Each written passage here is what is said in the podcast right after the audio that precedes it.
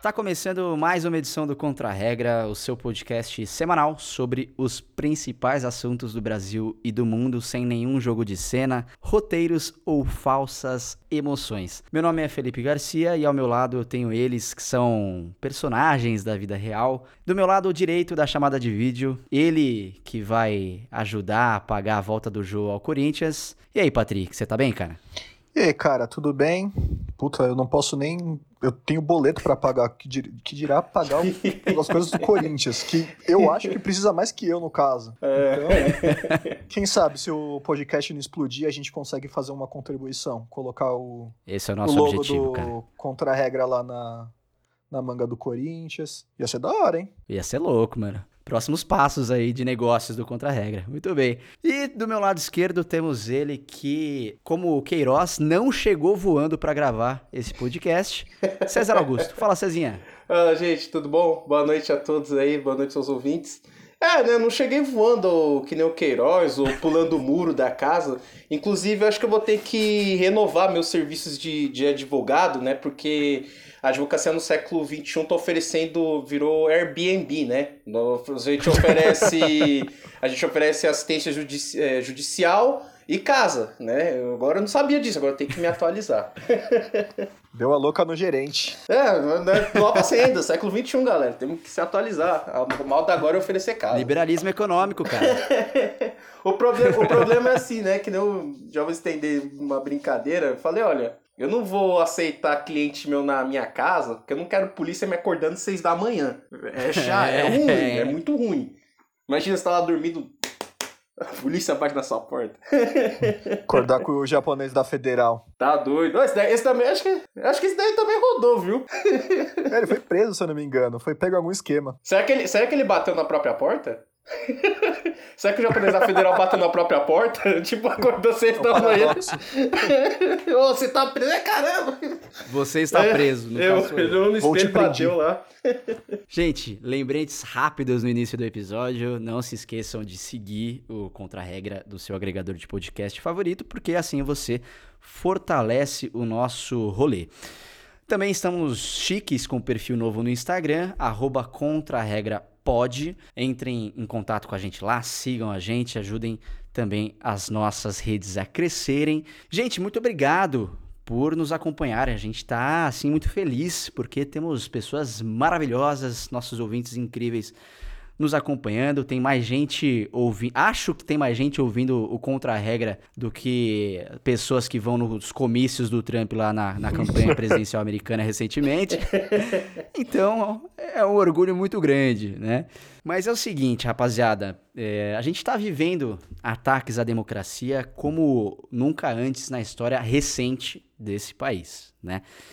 São ataques quase que diários, muitas vezes, que vêm do presidente, que vêm dos seus filhos, vêm de aliados políticos e que muitas vezes colocam em dúvida a todo momento se a gente está sob um risco de um possível golpe militar, um alto golpe ou de uma ditadura. E a gente tem alguns exemplos recentes que justificam essa nossa preocupação. A gente vai passar por alguns deles.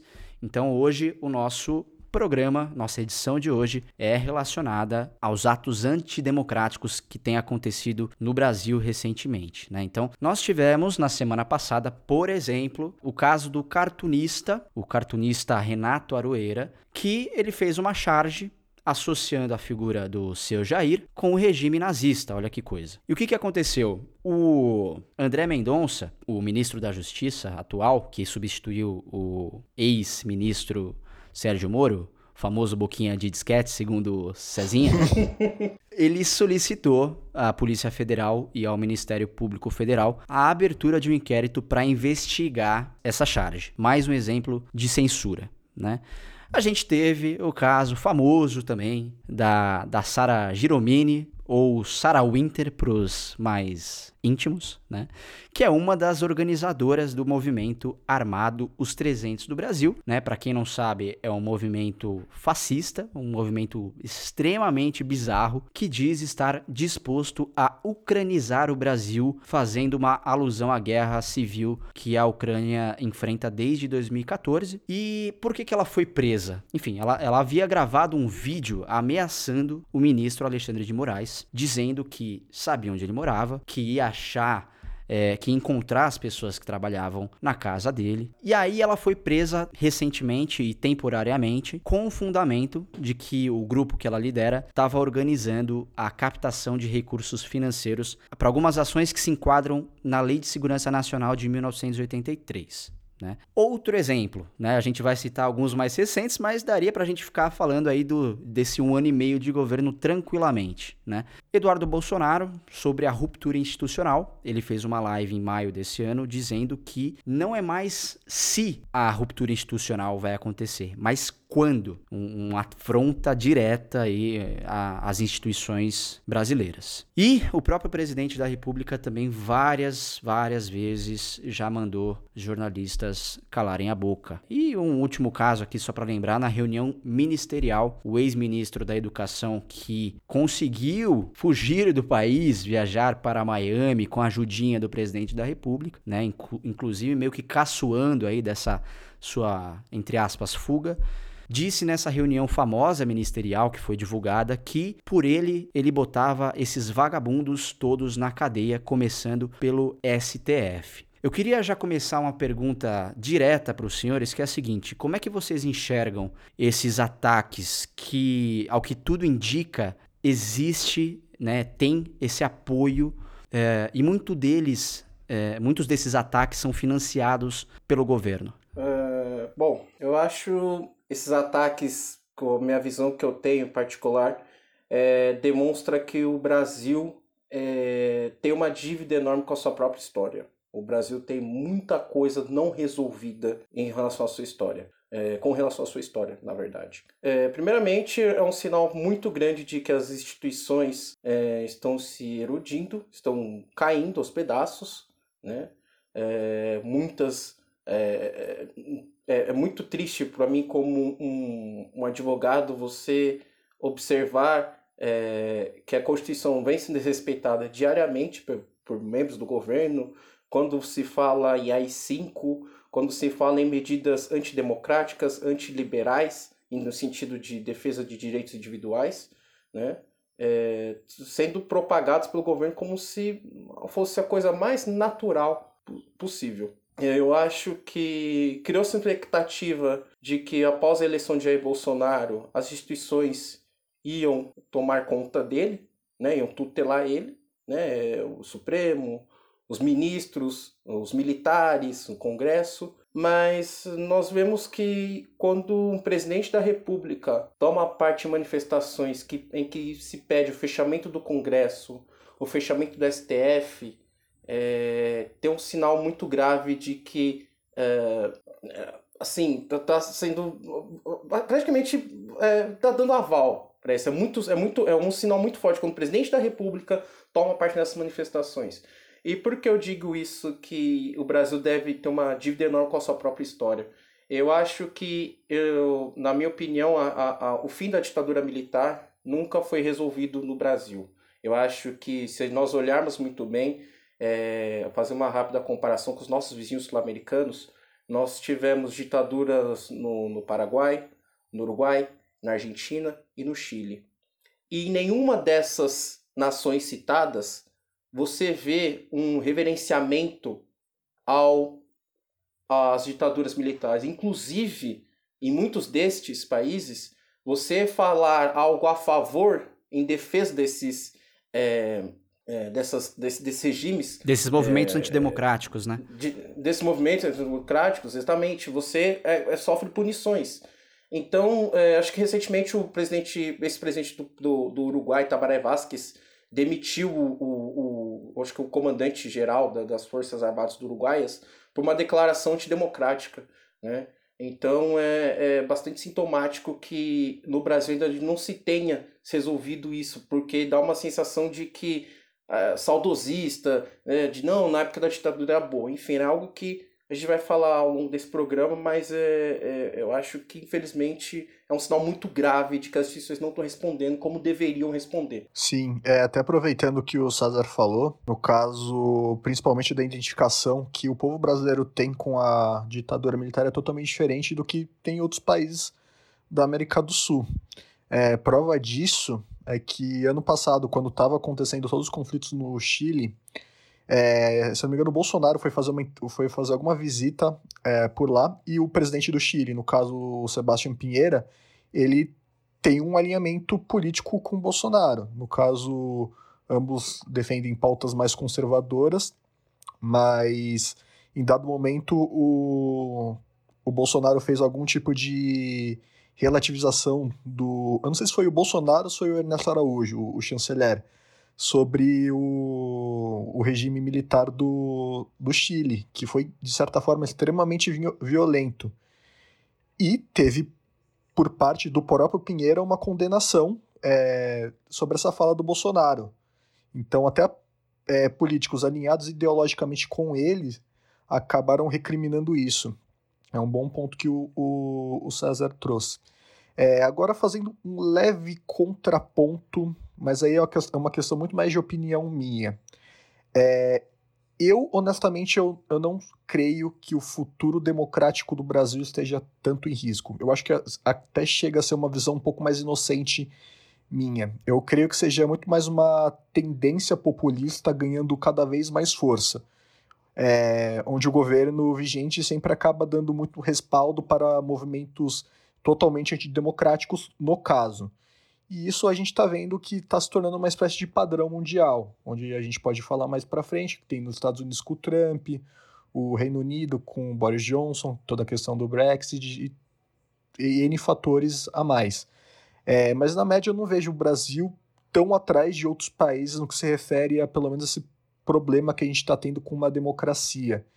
Eu acho que são crises, sim, que a gente está vivendo. Eu acho que a gente nunca flertou tanto com uma época de regime militar, mas eu acho que o que acontece é muito mais uma, uma visão de distorção é, da democracia e o que acontece também muito é o aparelhamento das instituições, é, construído que, é, pelo governo, onde diretamente vira e mexe a gente tem, no caso, o, o nosso governante tenta influenciar diretamente nas polícias de cada estado, onde é, tem algum familiar dele sendo investigado, tenta fazer essa interferência é, dentro do, do STF, por exemplo. É, são movimentos totalmente condenáveis, mas que ele, ele se usa do jogo político. Então, é, eu acho que o principal problema é sempre o aparelhamento político que ele vai, vai construindo e vai tendo, dando respaldo através do populismo dele. É, e só para comentar, complementar o que o Patrick falou, que lembrou muito bem, é, se nós olharmos é, recentemente a época que o Bolsonaro foi eleito, é, Bolsonaro se diz de direita, e na época o presidente da Argentina era o Maurício Macri, que era de direita, o Sebastião Pinheira, presidente do, do, Chile, também é de direita, como o Patrick muito bem lembrou, o Mário Abdo Benítez, presidente do Paraguai, também é de direita, e na época era o, o, o é... E o Ivan Duque da Colômbia também. Ivan Duque da Colômbia também, de direita, bem lembrado. Uhum. O esse nome do presidente do, do Tabaré Vázquez. Era. Ah, o Tabaré. Tabaré Vázquez, o presidente do Uruguai, era de esquerda, mas já foi substituído, né? Tivemos eleições no Uruguai, acho que esse ano, ano passado. E o Luiz Lacalle, Lacalle Repou também é de direita. É, são assim, então, e nenhum deles, e nenhum deles faz a defesa de, é, de das ditaduras. É, vamos lembrar também que o Bolsonaro, em uma oportunidade, elogiou o ditador paraguaio Alfredo Stroessner, né, que governou o Paraguai por 35 anos, e é um ditador conhecido por, por ser pedófilo. Então ele fez um elogio público ao Stroessner no Paraguai, é, defendeu o regime do Pinochet, como muito o Patrick falou. Né, o regime do Pinochet, é, para quem quiser é, é, sabe mais, um dos regimes mais violentos do Cone Sul, né, se não o mais violento.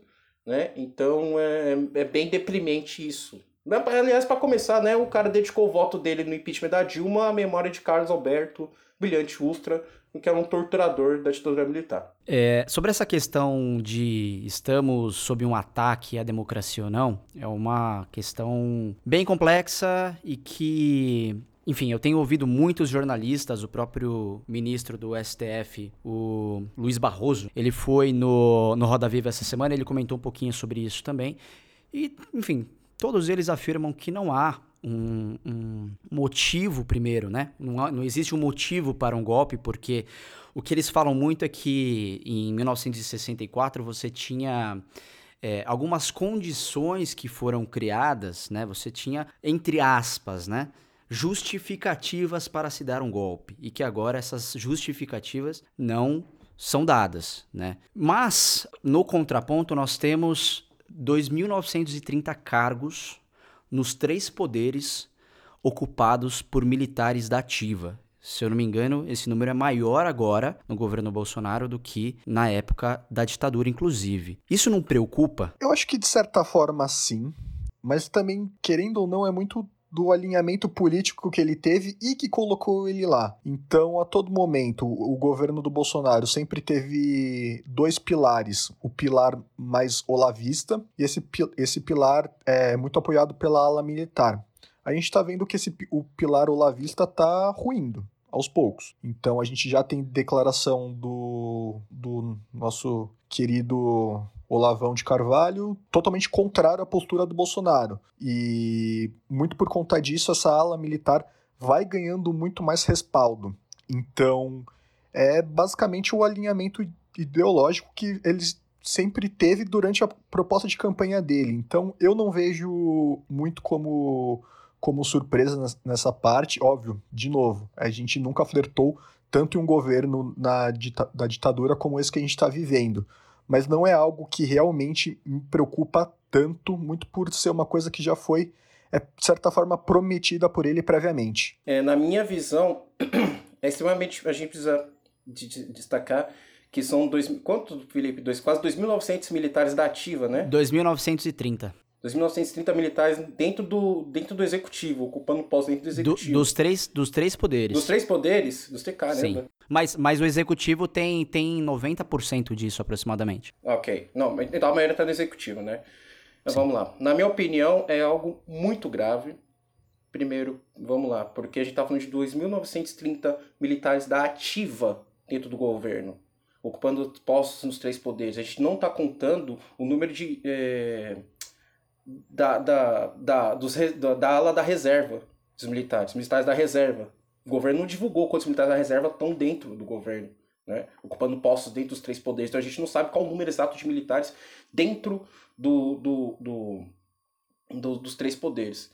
Pra, focando no, no, no, no executivo, Atualmente nós temos 22 ministérios, agora vai ter 23, né, graças ao governo Bolsonaro que criou, recriou o Ministério das Comunicações, que era uma promessa do Bolsonaro dizendo que teria 15 ministérios no máximo, né? Eu sempre lembro daquela discussão entre o Ciro Gomes e o, o Rodrigo Constantino, que o Constantino dizia, é, tem só cortar o ministério e dar um bilhão. E o Ciro Gomes pergunta, não, corta onde que dá um bilhão? Que ministério que dá que tira um bilhão? Na verdade, né, não, não, não, não acontece, uhum. não existe. Bom, é, dos 23 ministérios, 8 são ocupados por militares. Dá uma média de 36%, acho que aproximadamente, aproximadamente do, dos ministérios são ocupados por militares. É uma taxa maior que, que a própria Venezuela, que, em que 10 dos 34 ministérios da Venezuela são ocupados por militares. Eu tô aqui com a lista do, do, dos nomes do, que estão no governo, se, se me permitirem.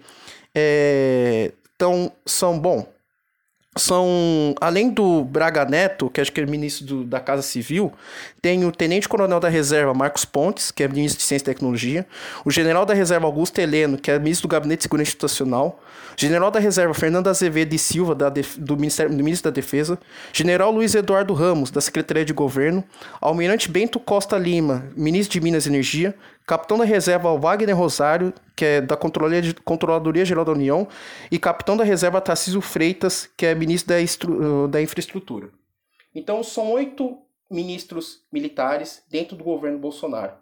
eu acredito que é uma situação bastante perigosa, porque vamos pensar no seguinte sentido. Vamos supor que agora a chapa Bolsonaro-Mourão está sendo, é, é, está sendo alvo de investigação do TSE, né? sendo alvo de possível impugnação da, da, da chapa que resultará no impeachment da, da, da, da dos dois, certo? É, é importante entender que é o seguinte, os maioria dos militares que estão lá dentro, eles estão, além disso, além de estarem lá, é, principalmente pela questão de serem da ativa, acaba confundindo muito a função do exército com o governo. O exército teme, na sua maioria, que essa associação com o governo Bolsonaro acabe dando um ar partidário, um ar partidário ao exército, que não deveria ter ar partidário. O exército é uma instituição que deveria, né, que tem suas funções determinadas na, na, na, na Constituição. Inclusive, pelo amor de Deus, gente, parem de acreditar que o artigo 142 da Constituição diz uhum. que a, os militares é, têm que agir quando um dos poderes, é, sabe, é, extrapola. Funcionar como poder moderador. Não, né? não existe essa porra. Desculpa o termo, mas não existe essa porra. É, uma, é um dos maiores, é um dos maiores terraplanismos do direito constitucional. É alguém me chegar e falar assim que poder o militar, os militares são o poder moderador. Gente, bota, bota a mão na cabeça, vamos pensar um pouquinho. Você acaba de sair de uma ditadura militar. Você faz uma constituição nova. Por que diabos você vai entregar o, poder de decisão, o poder de manutenção da democracia nas mãos do seu algoz? Sendo que muitos dos deputados que votaram, na, na, na, na, que constituíram a Assembleia Constituinte de 88, foram perseguidos políticos desses mesmos militares. Inclusive, um dos, dos, dos autores desse artigo é nada mais nada menos que Fernando Henrique Cardoso. Então, assim, não faz o menor sentido para mim alguém me chegar e falar assim: ah, o artigo 142 da Constituição diz que os militares têm que. Ah, cacete, não existe isso. Não existe, não tem lógica. Isso o Luiz Roberto Barroso já falou isso. Não tem lógica isso. Tá? Então é muito perigoso isso. Voltando à situação hipotética, se, se o Bolsonaro cai, vamos supor, cai por impeachment, certo? Quem é o Mourão. Então os militares lá dentro estão garantidos. Não tem problema nenhum. Só que o que eu vejo com muita, muita é, tristeza é como, por exemplo, recentemente é, houve uma decisão da, da, da decisão em primeiro grau da Justiça é, impedindo que o Ministério da Defesa fizesse um texto comemorando o golpe de, de 31 de março de 1964. Que eles, o Ministério da Defesa alegava que foi um golpe, foi uma revolução que salvou a democracia brasileira, certo? Em primeiro grau. Uhum. O Toffoli, ministro do STF, foi lá e revogou essa decisão. Então, em qualquer país democrático, uma vez que as instituições são levadas a sério, você não pode, eh, jamais você permitiria um, um, um, que um ministério, um ministério de um dos poderes da né, compondo os poderes da República, publique um texto defendendo um golpe militar. Aí vai lá o judiciário e meio que legitima isso demonstrando uma certa subserviência, um certo medo. Então, uma grande preocupação que os militares, que, que alguns juristas, alguns, alguns especialistas têm é como é que os militares iam reagir se a chapa Bolsonaro Mourão for impeachmentada, né, entre aspas, como é que fica? Será que eles vão aceitar numa boa? Já tivemos textos do presidente, do, do ministro do Gabinete de Segurança Institucional, o, o Augusto Heleno, dizendo que não ia aceitar ordens absurdas do judiciário. E aí, como é que fica, meu patrão? Como é que, como é que fica o impasse? Como é que você reage quando um dos poderes, um, uma das alas que, que controla, né, que, enfim, fazem parte do governo, se já demonstra se recusar a obedecer ordens? É complicado isso. Então, quando eu vejo muito militar, inclusive, é, é, para vocês terem uma ideia, é, o número de militares como ministros no governo de Jair Bolsonaro é superior a três dos cinco presidentes da ditadura militar, do Garrastazu Médici, Geisel e João Figueiredo. Os três, cada um deles tinha sete ministros militares. Então, ou seja, a presença de militares dentro do governo Bolsonaro é muito maior do que muitos governos militares brasileiros, né, dentro do regime militar. É, na mesma comparação, ele empata com de Costa e Silva, mas ainda só está atrás de Castelo Branco, que tinha 12 ministros. Então, assim, é uma presença muito ostensiva de militares dentro do governo Bolsonaro. Então, é uma questão que eu fico extremamente preocupado com os rumos, é, é, é como é que como é que a situação pode ir, dependendo do que os militares gostarem ou não. Se o Bolsonaro foi impeachmentado, beleza, o Mourão é nosso, ele é militar, então vai manter a mesma coisa. Mas como é que fica se Bolsonaro e Mourão caírem fora? Será que eles vão abrir mão das benesses que tem? Será que vão abrir mão? Porque, como o DEM faz parte do governo, por exemplo, o Tarcísio, ele é ministro da infraestrutura. Muitas das obras que estão sendo feitas no Brasil tá na mão do Exército. Então, o Exército recebe verba para isso. Né? Então, querendo ou não, você mexe com o dinheiro também. Aí é uma questão muito mais complicada do que aparenta ser. É, até fazendo um complemento do que o César falou, mas ainda, ainda mais para minha visão da, da situação, eu vejo com muito mais perigo, ainda mais no momento atual que a gente está hoje, é a, a nomeação para cargos por falta de competência, por exemplo.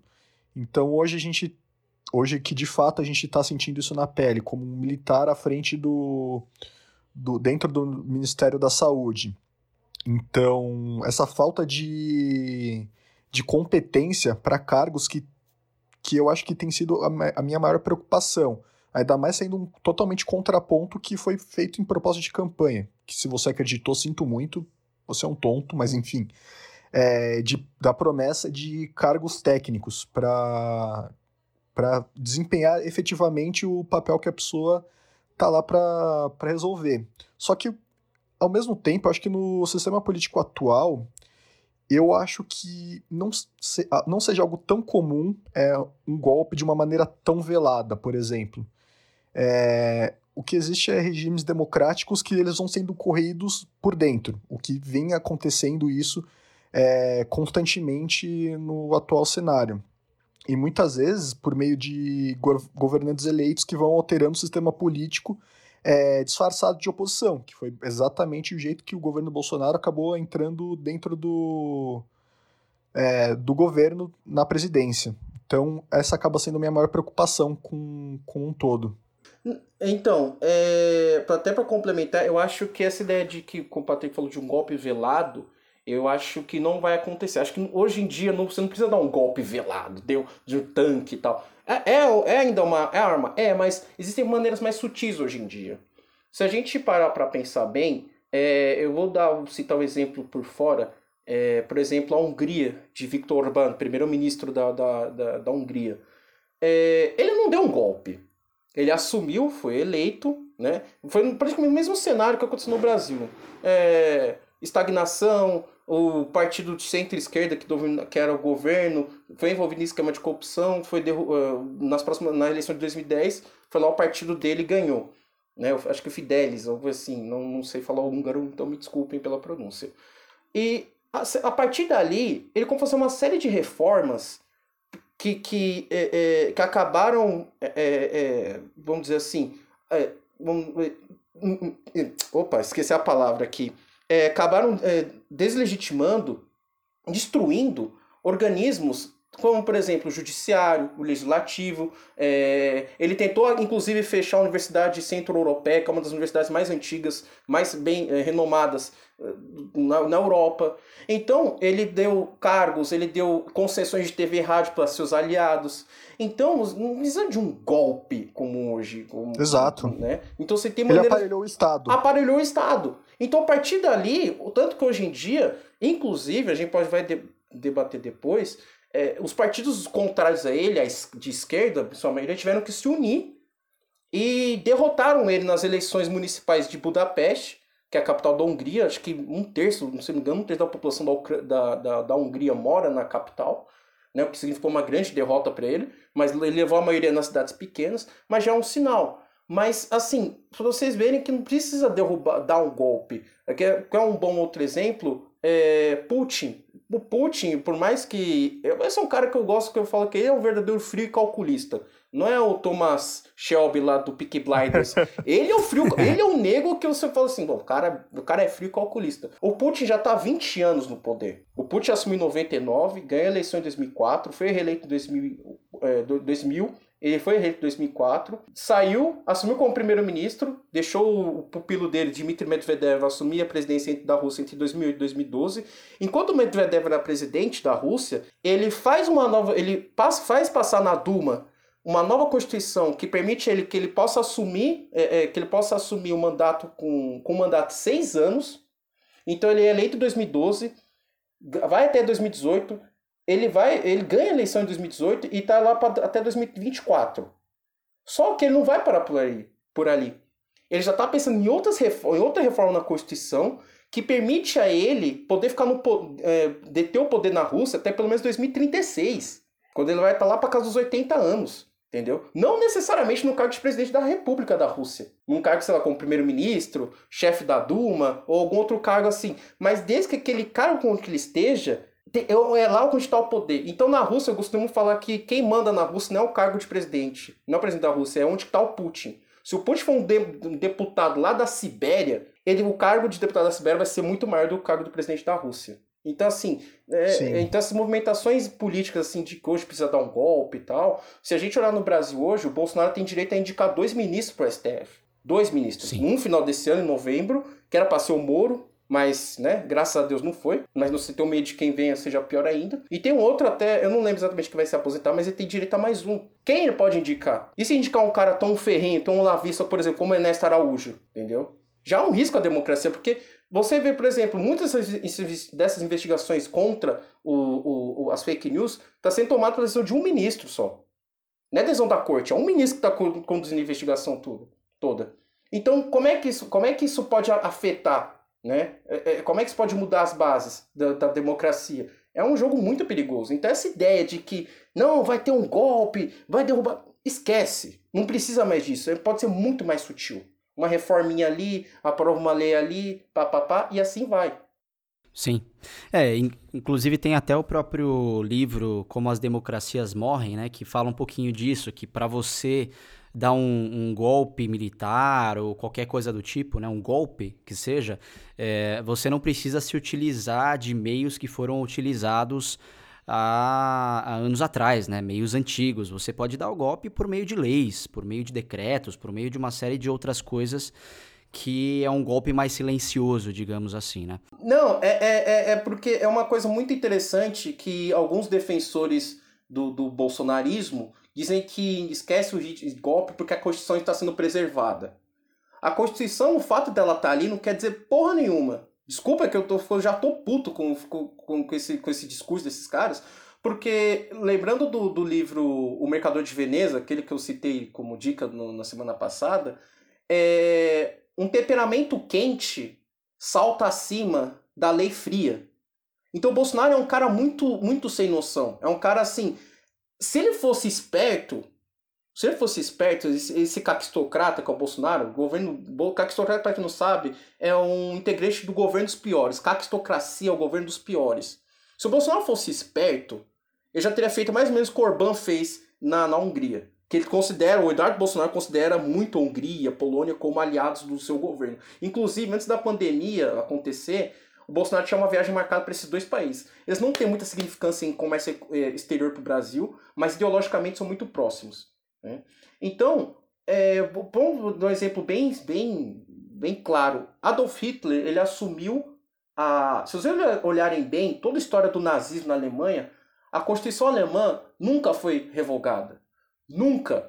Nunca foi revogada. E para quem estuda direito constitucional, a Constituição de Weimar, que é a Constituição que era vigente durante o regime de Hitler, é uma, das constituições, junto com a Constituição Política de 1917, que é considerada da segunda geração de direitos humanos, que é um, um dos marcos né, dessa segunda geração de direitos humanos, em que são dados direitos sociais, como direito a, a transporte, direito à educação, direito à saúde, é, direito, acho que, direito ao trabalho, que, que é basicamente eu, indivíduo, eu, eu tenho direito à educação, eu tenho direito, direito ao trabalho, eu tenho direito à saúde. Mas se eu não tiver condições de me dar, de dar isso para mim mesmo, o Estado tem que intervir para me garantir que eu tenho acesso a esses direitos. Então, por exemplo, criação de escolas públicas, sistemas públicos de saúde, políticas de emprego.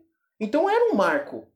E assim, o fato, assim, é claro, você não, se você me mostrar que o Hitler revogou essa lei, não, não tem sentido. Não, não existe. Ele nunca revogou a Constituição de Weimar. Mas mesmo assim estava lá. Isso não impediu dele de tomar o poder, de fazer o que bem entender, de matar 6 milhões de judeus, de mandar fazer o caos na Europa. Entende? Então, assim, é muito complicado. Se, se as pessoas estão se amparando assim, não, tem uma Constituição ali, não vai acontecer nada, amigo. Isso não é garantia de nada. Sim. Inclusive, é, você citou um ponto aí, Cezita, que eu acho que é muito importante, cara, que é, é a resposta do Supremo Tribunal Federal. Porque me parece, né, me parece muito que uh, existe uma certa demora de resposta por parte das instituições. Só agora, com, com praticamente esses 300 do Brasil aí falando que né, vão entrar na casa do ministro, pra, né, ameaçando ele de fato, só agora que houve né, uma resposta um pouco mais fraca, mais, mais forte, aliás. É, não demorou um pouco para isso acontecer? Se o Brasil fosse um país sério, Bolsonaro não teria nem sido candidato à presidência da República. Só pelo fato de ele ter falado, é, declarado o voto dele para torturador. Basicamente isso. Né? Se a gente olhar quantos crimes de responsabilidade estão na conta do Bolsonaro, acho que nesse ano já são mais de 40 pedidos de impeachment do Bolsonaro baseado em crimes de, de responsabilidade. Para mim, o mais recente foi essa do Weintraub. Né? É, eu não sei para quem sabe tecnicamente, é, o, quando anunciaram na televisão que o Weintraub, o tinha caído fora, a, não tinha saído no Diário Oficial da União ainda, né? Que o Weintraub tinha, tinha sido demitido.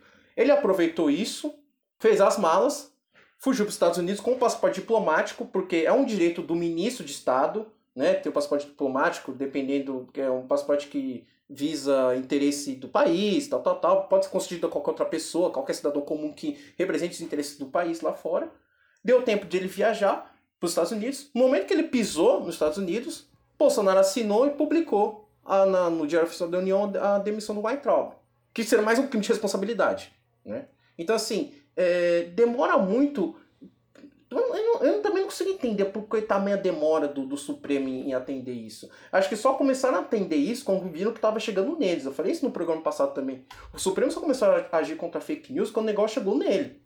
Porque quando estava atacando jornalista, político, inclusive o Jean Willis, ele deixou de, de, de, de, de assumir o mandato dele como deputado federal por conta disso. Em 2018 em 2018. E até agora o Supremo estava lá, não é assim, pô, não, tal. Mas quando viu que a corda apertou pro lado deles, opa, a gente precisa agir de alguma forma. Então, assim, demorou muito. Eu acho que o Supremo é muito leniente. É, as instituições, não só o Supremo Tribunal Federal, o, o, o Congresso, muitos processos eh, já foram pedidos, já foi pedido processo de cassação do deputado Eduardo Bolsonaro para essas declarações TVN das 5 e até agora nada. Tá tudo parado lá. Né? Enquanto isso, sai propagando fake news. A Carla Zambelli, que é outra ordinária, que saiu publicando dizendo que estava enterrando caixões vazios em Manaus. Tinha parente de morto com Covid-19 abrindo o caixão para confirmar se era o morto lá. Entendeu? Então, assim, demorou muito mesmo. Muito. Acho que eh, eh, a letargia do judiciário me impressiona. E não só a letargia do, do, do judiciário, me impressiona a letargia deles em entender que as polícias militares também estão do lado do Bolsonaro, que eu acho que é muito mais perigoso do que os militares. Porque as polícias militares, é, é, eu duvido, quantos caras do exército você já viu na sua vida? Não sei se tem parente militar, uh, do, sei lá, pai, tio, mãe, militar. Eu não dificilmente você vê um militar na rua. Mas polícia militar você vê muito. Vê o que, que aconteceu em Sobral, no Ceará, a, a, o motim dos policiais lá no Ceará. Foi baseado nisso estão amplamente ligados ao bolsonarismo. Então me preocupa muito mais. Eu sei que hoje muita gente foca nos militares, porque eles ocupam cargos no governo, mas o real problema é os policiais militares, que são extremamente bolsonaristas. Por que você acha que nunca teve uma repressão forte contra os movimentos antidemocráticos aqui em São Paulo? Por que você vê aquela imagem do, do, do policial andando de, de dando um meio de abraçado com a bolsonarista que estavam com um taco de beisebol. Não, inclusive, Sozinha, só aproveitando o gancho, é, teve uma manifestação recente, se eu não me engano, há duas semanas atrás, aquela famosa das torcidas organizadas, que aconteceu exatamente isso, né? Eu não sei se foi nessa primeira ou nessa segunda que aconteceu, mas teve um determinado momento, cara, que tinham é, alguns, entre aspas, jovens, né? É, criminosos, verdadeiros criminosos, que estavam com uma jaqueta com símbolos nazistas. Com símbolos nazistas, com a suástica. E qual que foi a tratativa dos, dos policiais que estavam envolvidos na abordagem, naquela abordagem. Foi, ah, você tem o seu documento? Com uma naturalidade. Com né? uma naturalidade, como se fosse assim, sabe? E, cara, apologia ao nazismo no Brasil é crime, cacete. É crime.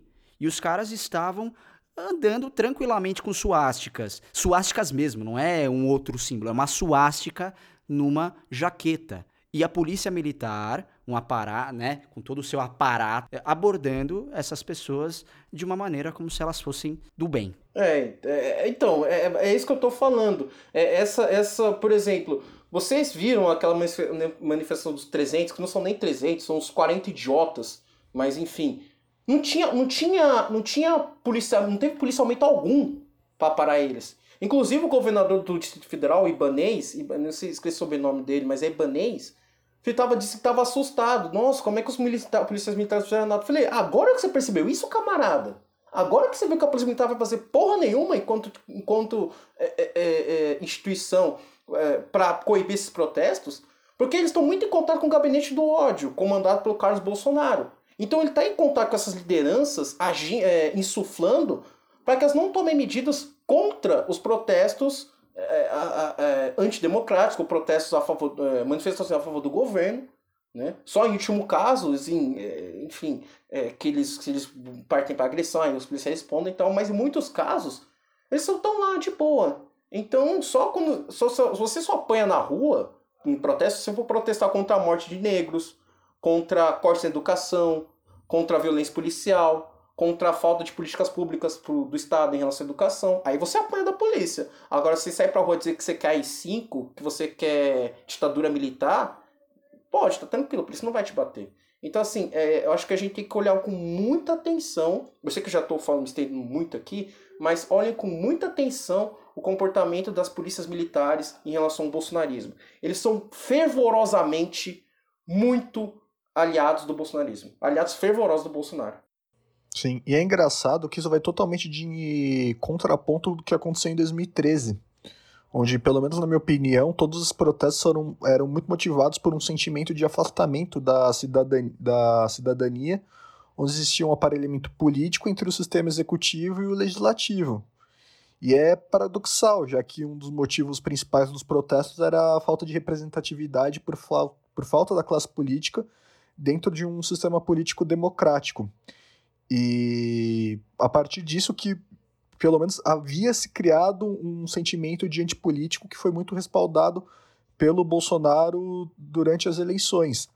Só que, como vocês falaram da parte da polícia militar, tem todo esse sentimento até de gratidão, às vezes eu vejo, por parte da corporação, quando, vamos supor, tem algum é, algum protesto em apoio a alguma medida do Bolsonaro ou a ele mesmo, de fato.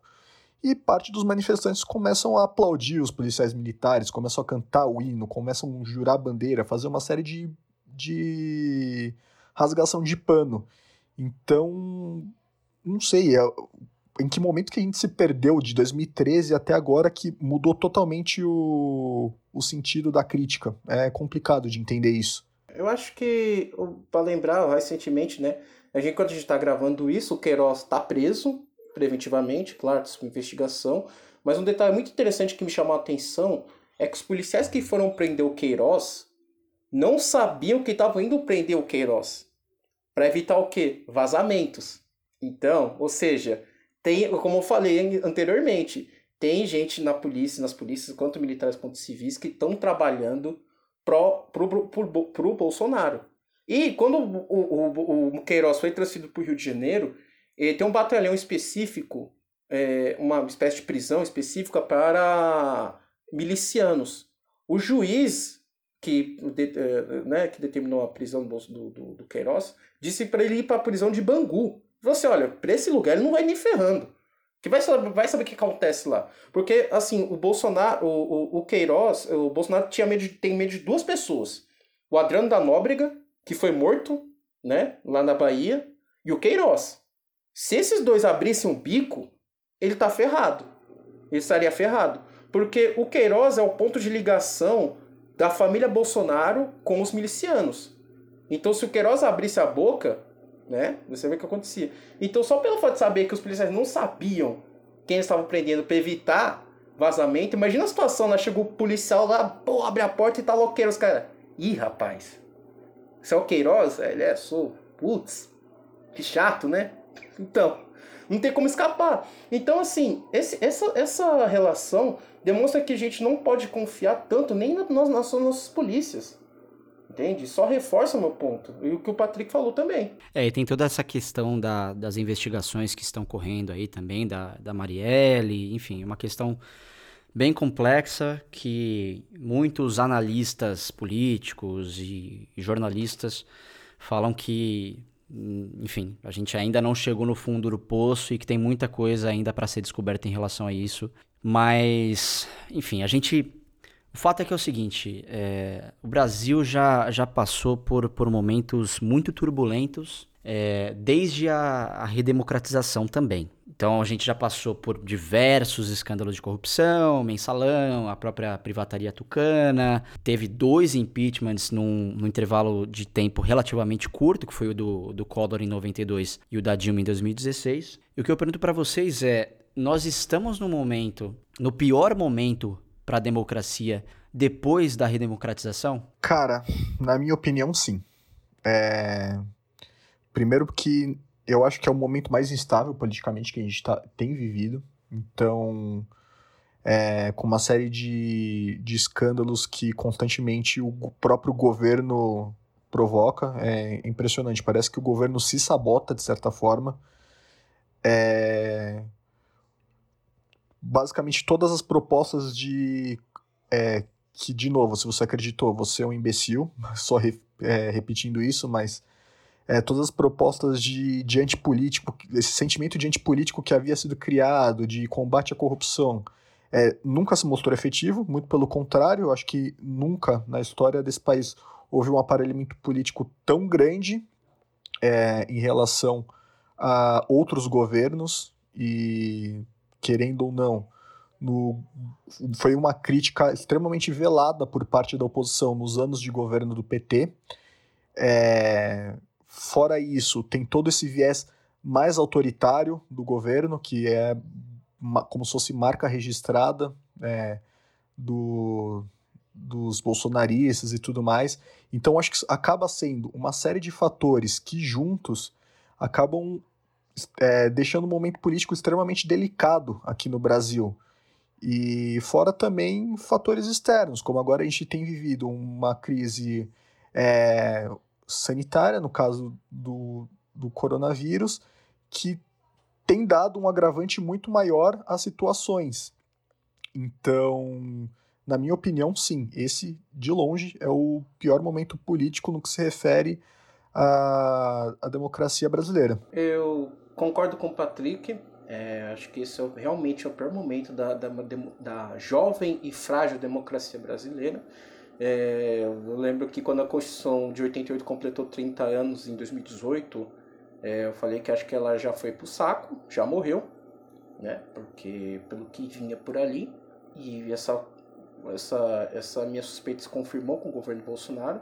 A gente está num período em que é, há muitas instabilidades políticas. A gente está num governo que precisa de, de polêmicas, precisa criar crises o tempo todo para gerar esse clima de instabilidade, de medo, de a gente está num governo em que eu, eu não sei como explicar isso, mas em que o próprio Bolsonaro, eu lembro muito bem disso, questionou o resultado das eleições, em que ele se elegeu presidente, porque ele disse que teria suspeita de fraude, né? Que ele deveria ter sido eleito no primeiro turno e que ele nunca apresentou, né? Sempre, sempre tentando é, é, jogar a culpa nas instituições, sempre tentando dizer que as instituições estão contra ele, forçando, fortalecendo ideias antidemocráticas, anti-democracia, é, certo? É o pior momento da, da, da democracia brasileira disparado. E um momento desse em que o Congresso é frouxo, em que o Congresso, parte do Congresso foi comprada, que o Centrão se vendeu novamente, porque o Bolsonaro, não, um dos motivos do Bolsonaro não cair hoje, é porque ele baseado em três, é, num tripé, que é a área econômica, que basicamente importa muito pro mercado saber como é que tá lá, porque é, é extremamente estranho você ver que a ala ideológica tá falando, né? Falou mais agora não fala tanto, né? O entrar, fugiu, a Damares tá, tá quieta, a Zambelli tá tentando se esconder ali pra não, não ser pega. Aliás, a Zambelli também, né? Eu, gente, por que não tá, ficou sabendo? O casamento dela, ela colocou dois padrinhos. Um era um Weintraub e o outro é o Moro. Um fugiu para os Estados Unidos e o outro é traído. Assim, é um, é uma, é um, é um dedo e, e o Moro falou que aceitou o convite porque ia ficar Ele envergonhado. Tava constrangido. Tava constrangido, exatamente. Ah, mas foi cuzão, hein? o cara aceitou, pô, mano, é feio aí, pois né, é, irmão? É feio. É. Nem deve ter dado presente. É, é pô. Chegou sem presente. Então, é, voltando aqui, é, você perguntou se esse é o pior momento. Com certeza é o pior momento. A gente está em um momento em que as Forças Armadas, é, os militares, ganharam muita força. É, a gente precisa entender qual é o papel da ala, da ala é, econômica do governo. Porque o, o, os, os ultraliberais, aqueles que defendem a agenda, agenda ultraliberal do Paulo Guedes, até agora não falaram nada, estão quietos, estão lá vendo que tudo está acontecendo no governo Bolsonaro. 50 mil mortes por Covid-19, várias denúncias de, de impeachment por crimes de responsabilidade, e estão lá quietos, mantendo o pé Paulo Guedes que não está nada acontecendo, uh, que não está tá tudo ok, mantendo a agenda de privatizações, inclusive negociando, porque para quem, não, quem, quem se lembra, o governo queria dar auxílio de 200 reais, o Congresso aumentou o valor para 600 reais, e o Paulo Guedes queria nessa negociação aí, tipo assim, ó, beleza, eu libero 100 reais para todo mundo, mas vocês têm que aprovar a privatização, acho que da Eletrobras, alguma coisa assim. Não vou passar... Enfim, né? é muito estranho porque a agenda ultraliberal, os ultraliberais que ocupam cargos no governo, na área econômica, não falaram nada até agora.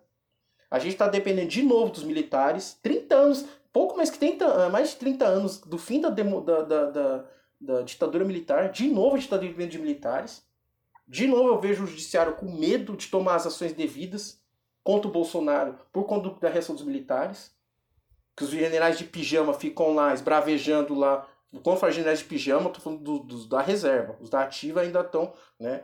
E até voltando com o tema do que o, o tema que o Felipe falou dos 2.930 militares da ativa dentro do, do, da estrutura do governo, é muito ruim isso, porque começa a exigir dos subalternos, dos, dos, dos praças, do, do, do, né, das, das patentes mais baixas, que os seus oficiais tenham um posicionamento político. Porque as alas mais baixas do exército são totalmente bolsonaristas se identificam com o Bolsonaro. Aquelas cenas patéticas do Bolsonaro fazendo flexão, que não sei nem que diabo tipo de flexão é aquela, acho que é flexão geriátrica. Né? Só, que ele, só ele consegue fazer aquilo. Baixo pescoço só. Estão lá, estão apoiam o Bolsonaro. Então, eu nunca vi um momento tão estável. Aliado também àquela ideia do populismo, né? De que uma, uma das principais ideias do populismo é a seguinte: eles conseguem uma, uma, uma, uma uma grande. É, é, vamos dizer assim. O que tem em comum dos populistas Trump, é, Boris Johnson, é, Viktor Orbán, Andrzej Duda na, na, na, Polônia e Bolsonaro, é que eles conseguem olhar os problemas que realmente estão afligindo a sociedade. Eles conseguem falar assim: olha, isso aqui está afetando aqui. É, isso aqui está prejudicando vocês aqui, nisso, nisso, nisso. Eles conseguem de, deduzir com esses problemas, mas não trazem soluções reais. As soluções que eles trazem são extremamente simples mas para problemas extremamente complexos que demandam tempo. Qual, qual que era a solução do Bolsonaro para a criminalidade? Entregar arma para todo mundo. Não era isso que ele queria? Conseguiu passar o projeto? Não, nem isso. Inclusive, inclusive falou isso em, naquela reunião famosa ministerial que foi divulgada. Ele falou que estava se articulando ali para armar a população. Armar a população para criar o quê? Milícias a favor dele, né? Só se for. Porque essa desculpa, esse é o problema, né? É, se a gente parar para pensar bem, vamos pegar, vamos fazer, vamos traçar um exemplo para vocês verem como, como um populista não consegue trazer uma solução é, é real para os problemas. Vamos fazer um paralelo entre o que está acontecendo com a Covid-19 e com o número de assassinatos que tem no Brasil. Quantas pessoas morrem no Brasil vítimas de armas de fogo? Umas 50, 60 mil pessoas? Quantas pessoas morreram de Covid-19 no Brasil em três, pouco mais de três meses? 50 mil pessoas, certo? Vocês viram alguma política do governo para tentar conter menos, os números, pelo menos de um desses dois dados? Nada. A solução que o governo dá é a cloroquina, é arma para todo mundo. que, que na verdade não resolvem nada. É, é, é, uma, é combater de maneira burra. Né? Combater de maneira estúpida. Não resolve nada. Então, para mim, nunca vi um momento tão complicado, tão ruim, democraticamente, quanto esse que a gente está vivendo. Cara, e o que me irrita demais, demais, demais, demais nessa extrema direita que a direita como um todo, mas a extrema direita tem utilizado isso mais, é que assim, qualquer coisa, qualquer coisa os caras se agarram nesse discursinho patife da liberdade de expressão. Então, é, eu quero eu quero pedir intervenção militar, liberdade de expressão. Eu quero falar que eu vou matar a filha do, do, do, do, do ministro do STF, liberdade de expressão. Cara, assim, é, é difícil de entender.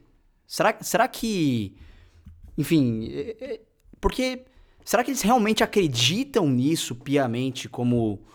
Como, sei lá, um pilar da Constituição, como um, um valor pétreo que, na verdade, eu não, não, sei nem se liberdade de expressão é uma cláusula pétrea na, na, na Constituição brasileira ou não, mas é... chega dessa porra, né? eu acho que acredita quando, quando convém, né? Quando, quando a água bate na bunda, então já deixa de ser liberdade de expressão. É, basicamente é isso, é que nem o César falou agora. Eu acho que parte da, a parte da crise da democracia acontece pelo fato de que a gente é, não estabelece métodos simples para é, resolução de problemas, como por exemplo, sei lá, conflitos étnicos, sei lá. Existe uma dificuldade enorme em que ela entenda as expectativas e acomode todos os grupos no qual ela pertence. É, acho que também outro ponto que acaba acontecendo bastante é a comparação com outros regimes políticos. Então, por exemplo, a gente vê o governo chinês, que é um, que é um governo, é um único governo, um único partido. E é o único partido que ele consegue se enriquecer sem utilização de processos democráticos dentro do governo. Então pensa, putz, se a China consegue, por que eu não consigo? Mas essa, se agarrar muito nessa parte de liberdade de expressão é quando é conveniente. Essa é a realidade. É, lembrando que a liberdade de expressão, eu não lembro qual inciso exatamente do artigo 5 da Constituição, é, ela diz que todos têm o direito de, de, de, de, de falar, né, de exercer sua liberdade de expressão, vedado o anonimato. Então já tem um limite ali. Um dos limites, a, a, a liberdade de expressão já está ali no próprio inciso que trata sobre o tema. E lembrando que a liberdade de expressão é um direito humano. É a mesma coisa que os bolsonaristas dizem que direitos humanos é coisa de vagabundo, né? Olha só, ah, né? Quando convém, aí tem que ter direitos humanos, aí tem que ter processo legal, tem que ter direito ao contraditório, tem que ter respeitar a dignidade de pessoa humana, mas quando não é com eles, é para vagabundo, né? Então, assim, o direito, o, o, o direito à liberdade de expressão, ele não é limitado ele tem limites. Né? Ele tem limites. Você não pode se usar do direito de, de liberdade de expressão e, e, e, e disseminar ódio. Como a própria o Felipe mencionou, a Sarah Winter falou numa, numa, num vídeo que ia matar, que ia. Que ia é... Que ia invadir a casa do, do, do, ministro, que ia descobrir quem trabalhava lá. Né? Teve, um, teve uma, uma thread no Twitter que eu li do acho que acho que no, no J Info de, de uma reunião do Alexandre de Moraes com os ministros do STF e ele fala que uma cita é, uma, uma, advoga, uma advogada do Rio Grande do Sul falou que deveriam estuprar as filhas dos ministros, entendeu? Isso, isso não é liberdade de expressão. Isso é ódio, você incita ódio através do seu discurso. Pura e simplesmente ódio. Né? Eu sei que esse debate de liberdade de expressão é um tema muito, muito, muito abrangente, é um tema difícil, complexo. Você vai principalmente a... para o humor ali também, né, cara? Bem complexo. É, é, exatamente. É, tanto aqui no Brasil como nos Estados Unidos que tem uma, tem uma, tem uma visão, outra, outra visão de liberdade de expressão, que abrange, é, inclusive, certos discursos racistas já foram veiculados no ar e foram mantidos por baseados nesse direito de liberdade de expressão. Mas aqui no Brasil, cara, não, velho. Você não pode dar margem a isso. Porque é ali que começa a assimilar. E, e isso é muito bom, porque eu vou te, citar um exemplo. Eu não sei se vocês conhecem esse André Fernandes. Ele é um deputado estadual do Ceará, bolsonarista. Ah, eu vi isso hoje. Você viu isso hoje, né? Eu, para quem não uhum. sabe, é um deputado bolsonarista que foi eleito na onda do, do, do, do, do Bolsonaro em 2018, tem, que tem 21, 22 anos. E permite-me, mas eu vou chamar que é um filho da puta, porque ele publicou uma foto com um bigodinho fazendo a saudação nazista, fazendo com uma mãozinha levantando. Então, um filho da puta, porque quem é nazista para mim é filho da puta. Ponto. Ele está sendo acusado, ele pode perder o processo, o mandato dele, por injúria, calúnia e difamação. Porque ele acusou outro colega, um dos colegas dele da, na Assembleia Legislativa do Ceará, de ser integrante da, da quadrilha dos pipocas, que, é, que atua em Quixadá, no Ceará, que é onde que ele tem base eleitoral. E ele acusou outro deputado de integrar, integrar o PCC. Disse que o secretário de, de, de saúde do Ceará está é, omitindo, é, quer dizer, aumentando o número de mortos para dar uma impressão maior do que é, do que é.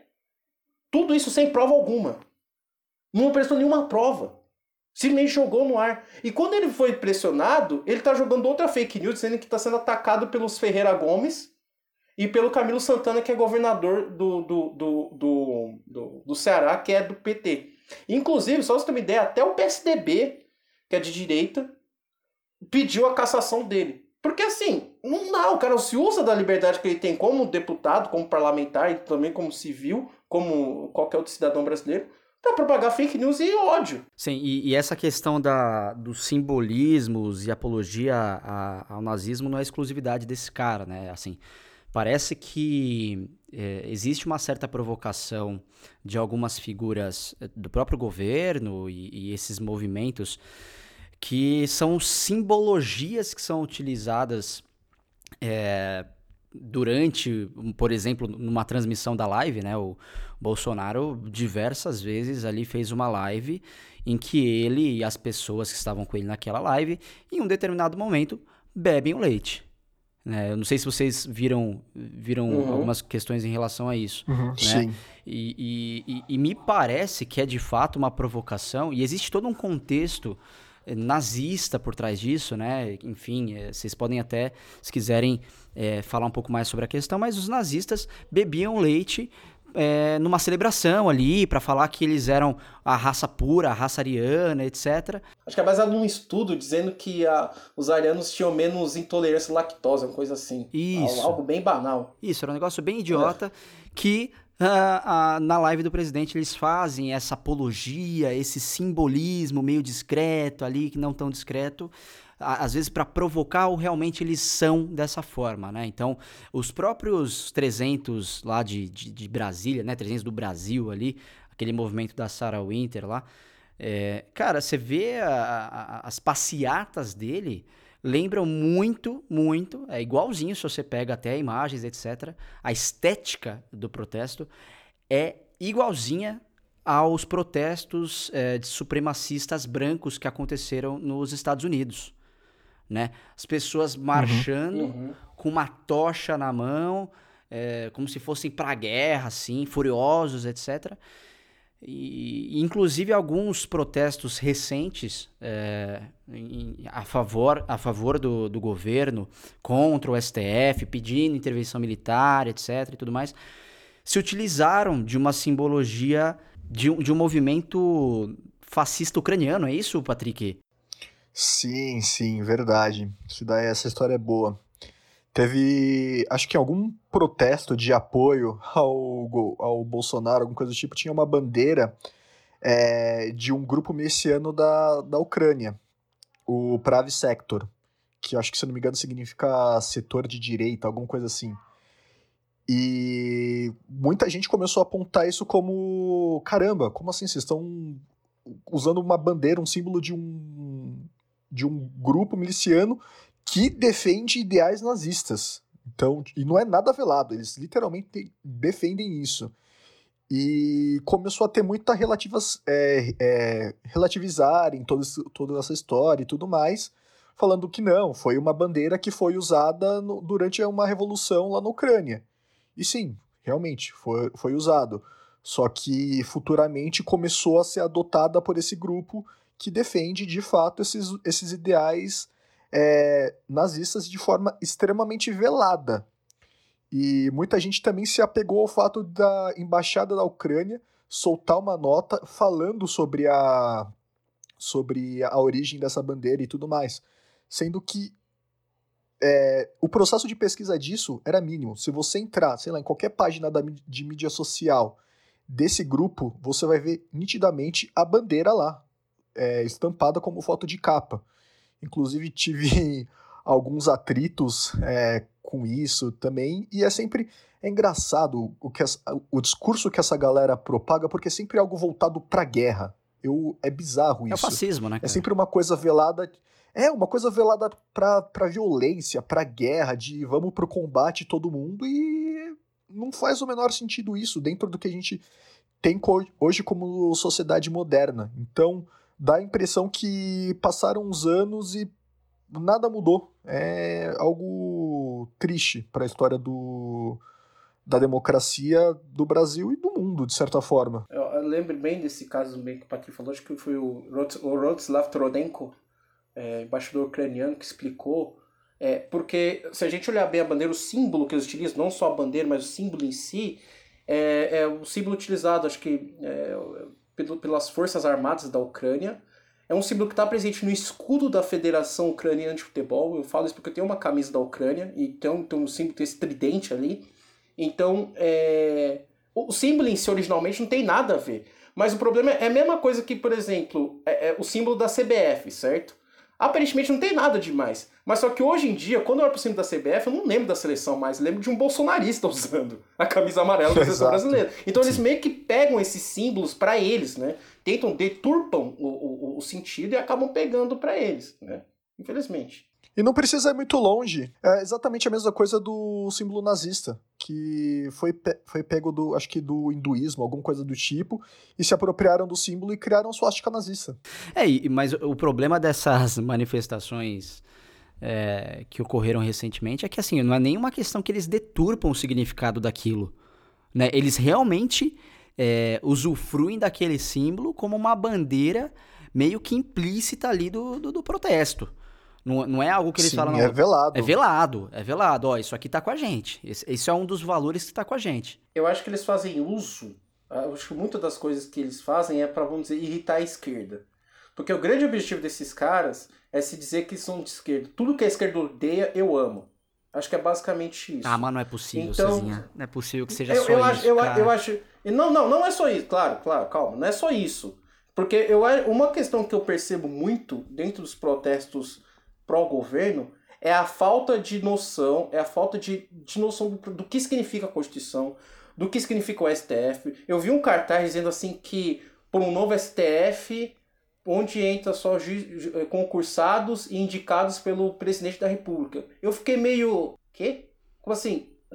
Se ele, se ele soubesse mais ou menos como funciona o STF, como surge, como quem, como quem entra no STF, quem pode entrar no STF, ele, aquela faixa faz o menor sentido. Não faz o menor sentido. Inclusive, se você perguntar para a pessoa que está levando aquela faixa, não conseguiria explicar o que faz aquele, o que, o que a, a, aquela a faixa significa. Tem pessoas, obviamente, obviamente, tem pessoas que sabem esse, desses símbolos, do que significa, e vão porque realmente identificam-se com isso, mas tem muita gente que foi nessas manifestações, que vai nessas manifestações e acaba pegando isso não porque ele entende que, o que significa, mas é porque o cara de esquerda odeia. Então, se o cara de esquerda odeia, eu apoio. É muito disso. É muito disso. Então, assim, quando uma marca deixa de produzir algum produto, que nem recentemente a Bombril, não sei se vocês ficaram sabendo do caso da Bombril, que eles fizeram um produto é, chamado Crespinha, que era uma esponja é, de, de lã de aço. Foi lançada em, na década de 50, né? Na década de 50, em outro contexto. Em outro uhum. contexto, eles quiseram relançar com o mesmo nome, sabendo se. E até a, a, a, a bonequinha que eles usavam para lançar o produto era preta, de cabelo crespo. E muito do, do, racismo, do preconceito que os negros sofrem nesse país é em relação ao cabelo. Já muitas pessoas que falaram que zoavam o cabelo das na escola, falando que ia parecer a lã de Assolan, coisa assim e tal. E muitos, muitos do. Quando o Bombril pediu desculpas pelo ocorrido, né? Que eu achei uma falta de noção extremamente grande da Bombril, alguns disseram assim: não, agora eu vou usar porque os caras da esquerda odeiam. Basicamente isso. Entende? Então tem um componente ali de, nossa, se a esquerda odeia, eu amo. Isso eles fazem, abraçam qualquer coisa, qualquer coisa, literalmente, se o Bolsonaro sair com uma suástica e os caras da esquerda falar que isso é contra, vai ter bolsonarista apoiando o cara só porque a esquerda odeia esse símbolo. Ponto. Sim, eu tenho a impressão que essa galera se sente o próprio anti-herói, no caso. Que é o cara que defende todo, toda falta de. É, todo ato contra a moralidade, contra o dado politicamente correto. Então eles se sentem é, pessoas que estão defendendo o antagonismo, basicamente. Não, não tem muito o que falar. Eles sentem anti-heróis. Eles são o Deadpool da, da sociedade brasileira. Não, mas o que eu acho mais engraçado nessas manifestações eu vejo o pessoal pedindo AI-5, intervenção militar, mas o cara não aguenta nem 5 estrelas no GTA de perseguição policial. Se você joga eles no GTA, no, no, Forte Zancudo, que é, o, que é a área militar lá do jogo, os caras não conseguem sair lá vivo.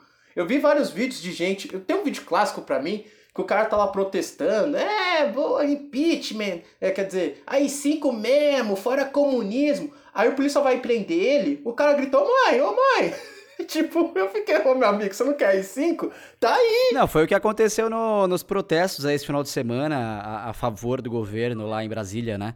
Aconteceu exatamente isso, cara. A galera tava com placa lá, intervenção militar. Aí os policiais militares começaram em algum determinado momento lá. Deram, deram. Né? E aí a galera começou a chorar. Porra, você não, você não pediu intervenção militar? Intervenção militar é isso, não, Toma aí então.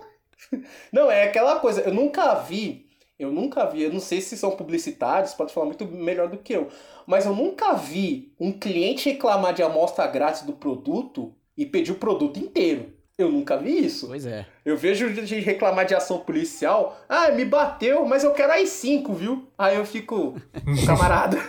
Deixa eu te explicar um negocinho né? aqui, chega aí. Deixa eu te explicar um negocinho aqui. Isso aí que você fez é, é um bônus, é só pra você ver como é que é. Você não gostou, você quer mais? É isso. Cara. Porra, bicho. Né? De, teve, mais recente eu vi que eles estavam se aglomerando em frente ao Congresso Nacional, o policial jogou spray neles, né? Spray de para dispersar, e os caras. É, comunista, policial comunista. Eu falei, caralho, do nada o cara virou comunista. Falou que ele jogou spray de pimenta pra dispersar. É. Agora é comunista. E, e ele saiu e falou assim: não, mas ainda quero as 5 ainda. Eu falei, tipo, ah, cara, porra. E, e o mais, assim, triste e revoltante de tudo isso é saber, de novo, que é, tudo isso, né, o, os grupos que sejam minoritários, etc., toda essa máquina de ódio, etc., ela é patrocinada pelo governo, né, cara? Isso, isso é o que dói pra cacete, porque se fosse uma meia dúzia de maluco, é preocupante, faz barulho, mas são malucos. Quando você tem é, ligações muito claras da, do presidente da República com esses, com esses movimentos, cara, isso é o que mais assim, dói, cara. Isso é o que mais dói. Inclusive, é, a PGR saiu hoje, é, um pouquinho antes da gente começar a gravação. A PGR está investigando o uso de verba pública e o lucro de alguns canais em atos antidemocráticos. Né? E a suspeita é de que alguns sites tiveram mais de 100 mil reais com a divulgação de atos a favor do, do Bolsonaro. Oh, meu Deus, Felipe. Estou surpreso. Nossa, meu Deus, Para chocante. Uma surpresa de total de Gente, zero pessoas. quem poderia imaginar? Gente, põe o meme do Pikachu surpreso, por favor. Uh, não. Gente, chocado. Nossa, eu, eu não desconfiava. Você desconfiava, de Patrick? Alguma. Eu tô Nossa. perplexo. Quem, quem imagina, né? Eu acho que um, alguns podem ficar com a dúvida né, de o que pode ser feito né, para recuperar a confiança nas instituições. Eu acho que eu fico com. Eu não, tô, eu não estou esperançoso, ainda estou cético em relação às investigações sobre a máquina de fake news é, comandada pelo Carlos Bolsonaro, que já causou muita dor de cabeça ao, ao Bolsonaro. E eu acho assim que uma maneira de combater ele, é, já que ele está se apoiando pelos militares, já que a área econômica está firme e forte com ele, então nós temos que atacar na área ideológica, que é a área mais frágil desse governo. É mais frágil desde o início do governo. E o STF, através do Alexandre de Moraes, é, tem atacado por lá. Inclusive, acho que o Bolsonaro ele é tão, ele é tão burro que, assim, qualquer, qualquer pessoa com o mínimo de senso, qualquer militar com mínimo de senso, sabe que você, se você abrir uma guerra em várias frentes, você se ferra. foi isso que fudeu com a Alemanha em 1945. Porque a Alemanha vai lá, abre frente oriental contra a União Soviética, abre a frente ocidental contra a França, a Alemanha e é, França, Inglaterra e Estados Unidos. Você divide forças, você não consegue né, defender de todos os lados. E foi isso uma das coisas que ajudou rapidamente a União Soviética a combater. Acho que pouca gente sabe disso, né? Que o Japão tentou invadir a União Soviética pelo Extremo Oriente, tomou um pau. A União Soviética fez um acordo secreto com o Japão, né, para evitar parar, é, evitar pararem a guerra lá. E todas os, as tropas estavam depois dos Montes Urais, né, que tem os montes na Rússia, lá na Sibéria. O Stalin, é, esses caras trouxeram para frente, para frente ocidental, pegando a União Soviética como exemplo, para combater os nazistas. O Bolsonaro, ele precisa, ele tá abrindo briga com tanta gente, é com o STF, é com governadores de São Paulo, de São Paulo Rio, é com o legislativo, que agora é que ele está vendo que está sendo ficando muito acuado ali. Né? Você vê as investigações de fake news ali, você vê que a prisão do Fabrício Queiroz está ali. Entendeu? E onde que realmente tá, a família Bolsonaro está envolvida. Então, é, para mim, se essas investigações forem muito bem sucedidas, é, vai causar um, um, um, incômodo muito grande. Porque o centrão que está apoiando o governo Bolsonaro agora não vai ficar ali não vai apoiar ele, porque os caras não são loucos de bater com o STF. É, e uma, e uma análise recente que eu vi também sobre o Centrão é que o Centrão, ele, ele vai funcionando até quando a, existe a verba, né? Até quando o dinheiro tá ali. Esgotou a fonte de renda, amigo, acabou, acabou o é. Centrão. Então isso tá tem prazo de validade. 2016 que não deixa a gente mentir. O Bolsonaro, ele tá lidando, ele ficou 30 anos no Congresso ele não aprendeu nada. Eu acho que o Bolsonaro é o cara mais burro que eu já vi na minha vida. Só que ele é mais perigoso por fato de ser burro. Você, por exemplo, você entrega uma arma a uma, uma pessoa armada, já é difícil. Agora, uma pessoa é, sem controle, né, que na raiva, que age na raiva, com uma arma não é mais perigoso ainda. O Bolsonaro é exatamente isso. O Bolsonaro é exatamente isso.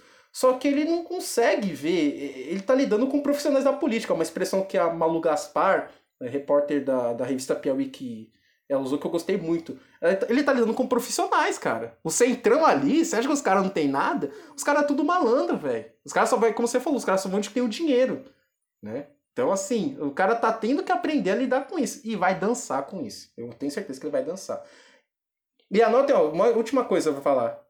Anotem aí, por favor. Eu tô prevendo, Pai César tá prevendo aqui. Daqui a um, dois anos, vai sair uma nota do Partido Novo, dos liberais, dizendo que o governo Bolsonaro não era liberal, que o Paulo Guedes não era liberal, que as ideias liberais não deram certo porque não foram implementadas porque era o Bolsonaro na presidência. Eles fizeram a mesma coisa com o Macri. Em 2015, lembra até hoje, o MBL. É, vocês vão ver como é que a Argentina vai voar com Macri, vai liberalismo na veia, pá. Aí saiu um novo esses dias, quando o Macri saiu. Será que o Macri implantou liberalismo? Aí eu fiquei tipo, ah, vai se catar, mano. Vai se ferrar, tá me tirando, velho. Então anota o que eu tô dizendo. Daqui a dois anos vai ser uma nota do novo, vai ser uma nota do antagonista, do MBL, dizendo que o Paulo Guedes não conseguiu implantar a agenda liberal porque era do governo Bolsonaro. Que é mentira, que ele tá lá firme e forte até hoje. Qualquer coisa que o Paulo Guedes fala, o Bolsonaro assina embaixo. Ponto. Inclusive, essa é uma medida provisória sem ler. Sozinha, você falou dois anos, eu achei que você foi bacana ainda, hein? é, também. é, então. É o tempo de se arrepender, cara. Exatamente. Exatamente. Alguns já se arrependeram, né? Inclusive o Novo falou que o, o Ricardo Salles não é deles. Os caras levaram um ano e pouco para tirar o Ricardo Salles do partido. Cara, eu vi campanha do Ricardo Salles na Faria Lima, cara defendendo inclusive a liberação de armas em frente ao prédio que eu trabalhava, no farol, assim, galera, todos os, os, carros importados, puta carrão ali no farol na Faria Lima e uh, umas fachonas assim gigante, a galera que parava no, no, no semáforo ali Nossa, com as faixas, de fazendo campanha dele, cara. Inacreditável, inacreditável. É, é, é lamentável. Não, uma coisa que eu acho que vale falar, por mais que a gente tenha acho que todos nós aqui, nós temos é, milhões de críticas a fazer à, à, à polícia como instituição, como é, a maneira como a polícia, ela historicamente é muito violenta no, no Brasil, principalmente. Então, assim, a gente, a gente tem diversas críticas à, à instituição polícia em si. Mas eu acho que uma coisa que deve falar é que, assim, a gente, a gente não generaliza, assim. Eu acho que a gente falar, uhum. pelo menos essa é a minha opinião, tá? É, uhum. Colocando um pouco de mim aqui, que assim, é falar que todos os policiais são dessa forma, todos os policiais são bolsonaristas, ou todos os policiais são corruptos, ou to... isso aí é, não é uma verdade, assim, é, é a, a, claro, como toda instituição, você tem ali a, as laranjas podres, vale a gente falar também que a, mai, a maior parte da polícia é composta por pessoas é, de maneira étnica que são é, são as pessoas que é, de certa forma exterminam pessoas é, civis, né? então a gente está falando de pessoas pobres e negras que entram na, na, na, na polícia e por, um, uhum. por uma questão de cultura do extermínio, do, né? Acabam reproduzindo esse discurso. Exatamente. Não só o discurso, mas na prática acaba sendo, é, enfim, vítima desse sistema todo. Né? Então, acho que é importante a gente deixar claro, porque a gente faz, durante uma, um episódio como esse, não tem como não citar a instituição polícia, polícia militar, é, enfim, mas acho que vale -se essa pontuação de que a gente reconhece que a instituição é feita de pessoas e dentro da instituição uhum. tem gente progressista, tem democratas, tem inclusive ditadores, então, só para deixar isso bem claro. Eu acho que até o César acabou falando isso de um outro modo, que não foi nenhuma crítica velada a pessoas, então, principalmente na hora que ele acabou falando sobre a polícia militar. Então, acho que é muito mais a entidade, a militarização da polícia do que efetivamente sobre pessoas. Exatamente, exatamente. É, é bem importante deixar bem claro isso, porque eu lembro de teve uma treta que teve um ex-PM, que Gabriel Monteiro, né, que ele tretou com um coronel reformado da polícia, né, que é militante, acho que é do PSOL, que defende uma, uma, uma certa um, um novo olhar sobre a segurança pública. Então, tem pessoas dentro das instituições da polícia militar, das polícias militares que fazem o seu dever, que procuram zelar pela ordem, pela, né, pela, pela boa convivência, mas infelizmente é como a gente sempre fala, né, as laranjas podres acabam estragando o todo e passa essa impressão da polícia ser extremamente é, odiada por muitos setores, da, da, por alguns setores, na verdade, da sociedade. Infelizmente, não deveria ser assim, mas acaba sendo potencializado e, infelizmente, o bolsonarismo se aproveita disso. Né? Ele vai usar a polícia a favor deles, mas quando a polícia se voltar contra eles, eles vão tirar a polícia do caminho deles. Isso eu, isso eu garanto. Senhores, chegamos naquele momento delicioso que vocês tanto gostam. Nosso momento aí, boca de cena. Momento boca de cena. Vocês chegaram a ouvir a, a, vi, a vinheta do episódio anterior ou não? Ridícula ou não? Ficou ah, bom. Né? ficou, ficou legal, cara. Ficou legal. Pô, eu fiquei. Jura? Quando eu tava falando no último episódio, eu fiquei imaginando mentalmente como seria a vinheta. Você superou minhas expectativas. Foi muito boa, foi muito boa. Cara, eu fiz essa vinheta em um minuto. Porra! Isso que é talento, Efici né? Eficiência e qualidade. a gente se dedica ao trabalho. É isso, pessoal. O que, que vocês mandam hoje aí de dica cultural para os nossos queridos ouvintes? Bom, vai lá, Patrick. Eu posso começar? Porque eu sempre passo vergonha quando eu falo depois do César. Ainda mais que a dica de hoje é, é family friendly, tem classificação livre. É uma animação, uma animação japonesa chamada Ilha de Cachorros, que é sobre um governo é, corrupto que acaba proibindo cachorros numa cidade no Japão. Então ele decide levar todos os cachorros para uma ilha. E é, basicamente o elenco, no caso as vozes, tem pessoas que eu considero fantásticas, como Bill Murray, o Brian Cranston, Edward Norton, Scarlett Johnson. É uma baita animação. Para quem curte um, uma animação, assim como eu, vai curtir. É, minhas indicações dessa semana é, são um livro. Eu vou citar aqui o livro, deixa eu pegar até aqui para não ler o nome errado. Eu vou sugerir A Morte de Ivan Illich, do Leon Tolstói, ou Liev Tolstói. É um livro bem curto, tem menos de 150 páginas.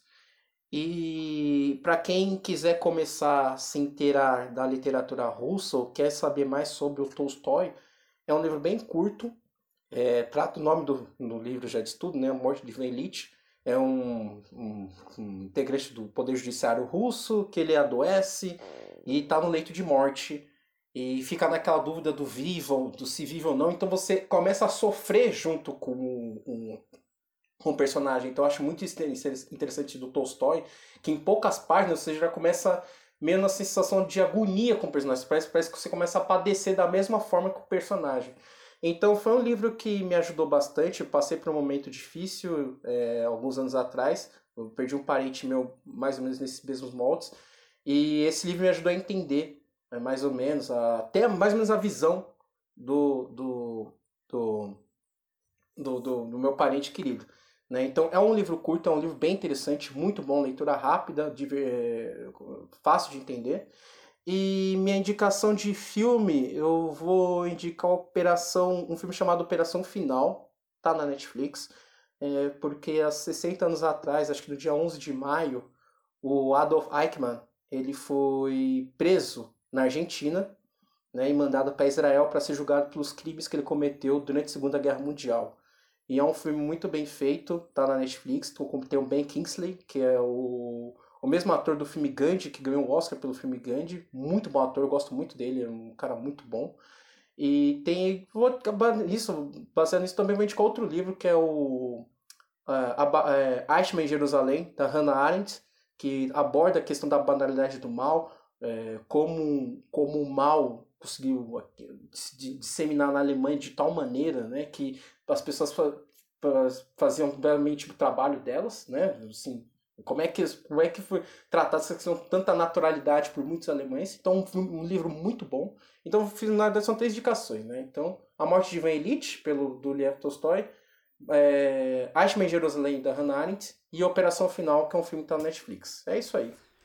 Excelente, excelente. Minha dica final é uma dica, cara, sei lá, é um livro meio técnico demais, é um livro acadêmico que se chama Da Diáspora, que é um estudo cultural feito pelo jamaicano Stuart Hall.